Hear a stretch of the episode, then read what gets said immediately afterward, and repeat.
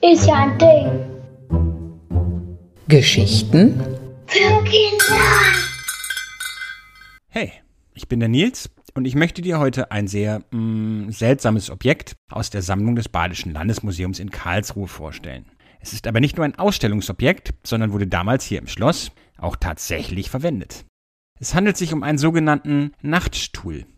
Ein extra Stuhl, auf den man sich nur nachts setzt? Was soll das denn bitte? Schauen wir uns den Stuhl mal an.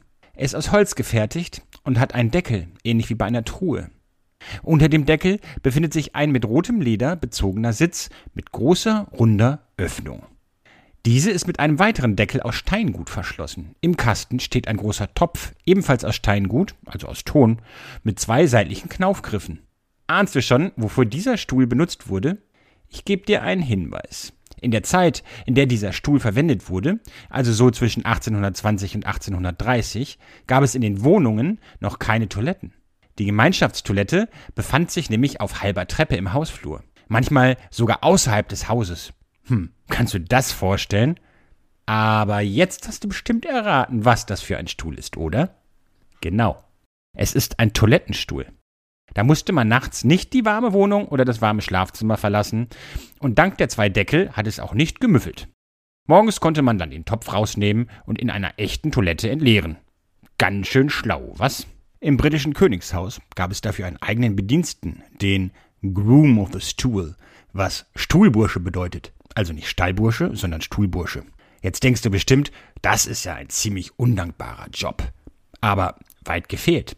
Durch die Nähe und Vertrautheit zum Monarchen kam dem Stuhlburschen eine ganz besondere Stellung zu. Der König vertraute ihm so sehr, dass er ihm seine ganzen Finanzgeschäfte übertrug. Er war also quasi der Finanzminister. Hättest du jetzt nicht gedacht, oder? Ob dem Stuhlburschen hier im Karlsruher Schloss eine ebensolche große Rolle zukam, wissen wir leider nicht. Vielleicht gab es sogar eine solche Position gar nicht und die Aufgabe wurden von anderen und mehreren Bediensteten erledigt. Diese Stühle standen übrigens oft in einer ganz kleinen Kammer im Schlafzimmer oder manchmal sogar neben dem Bett und dienten mit heruntergelassenem Deckel als Nachttisch. Boah, also meins ist das ja nicht. Ausgebaute Abordanlagen, also Toiletten, gab es bereits um 2800 vor Christus. Im minoischen Palast von Knossos auf Kreta gab es sogar Toiletten mit Wasserspülung. Auch die Römer kannten WCs.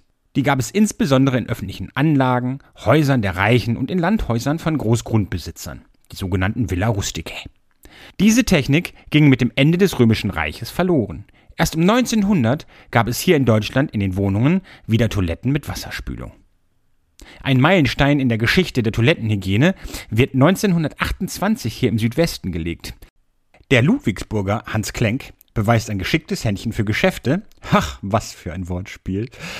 Er gründete die erste Toilettenpapierfabrik Deutschlands und sorgt auch gleich für eine Standardisierung der Blattzahl pro Rolle. Tausend Stück. Sein Werbeslogan war übrigens, ohne Witz, für jedweden Hintern geeignet. Aber wir kommen ein bisschen vom alten Thema ab. Jetzt auf jeden Fall weißt du, wo der Name Stuhlgang herkommt. Ja, dann wünsche ich dir noch einen schönen Tag und bis zum nächsten Mal.